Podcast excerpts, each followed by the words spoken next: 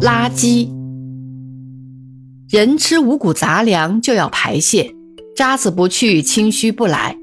家庭也是一样，有了开门七件事，就要产生垃圾。看一堆垃圾的体积之大小、品质之精粗，就可以略略看出其阶级门第：是寄生人家还是暴发户？是书香人家还是买卖人？是忠厚人家还是假洋鬼子？吞纳什么样的东西，不免即有什么样的排泄物。如何处理垃圾是一个问题。最简单的方法是把大门打开，四顾无人，把一筐垃圾往街上一丢，然后把大门关起，眼不见心不烦。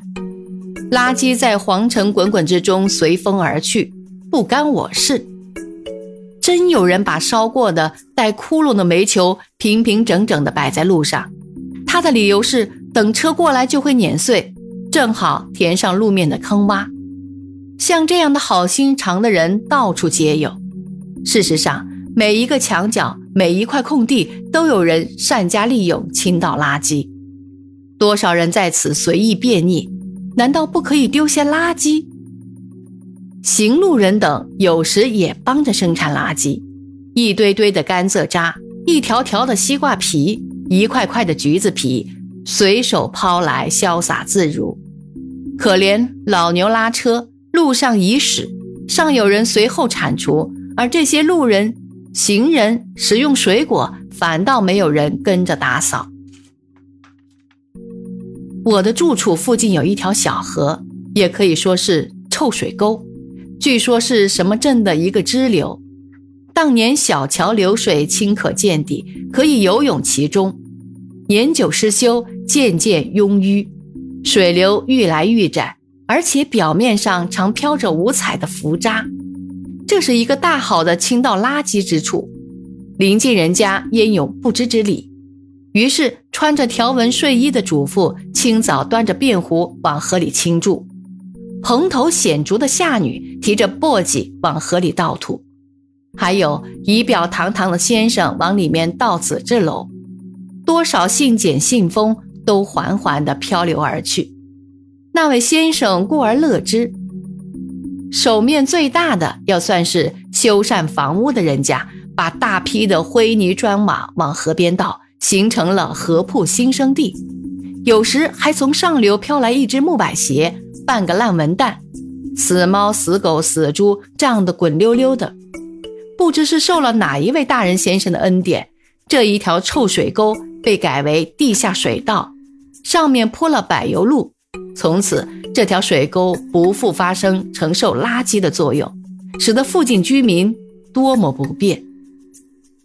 在较为高度开发的区域，家门口多置垃圾箱，在应该有两个石狮子或上马凳的地方。站立着一个四四方方的乌灰色的水泥箱子，那样子也够阿扎的。这箱子有门有盖，设想周到，可是不久就会门盖全飞，里面的宝藏全部公开展览。不是垃圾箱的左右高邻，大抵也都不分彼此，会然肯来，把一个垃圾箱经常弄得脑满肠肥。结果是谁安设垃圾箱，谁家门口臭气四溢。箱子虽说是钢骨水泥做的，经汽车三撞五撞，也就由酥而裂，而破而碎而垮。有人独出心裁，在墙根上留一个斗穴，装以铁门，门上加锁，墙里面砌垃圾箱，独家专用，谢绝来宾。但是亦不可乐观。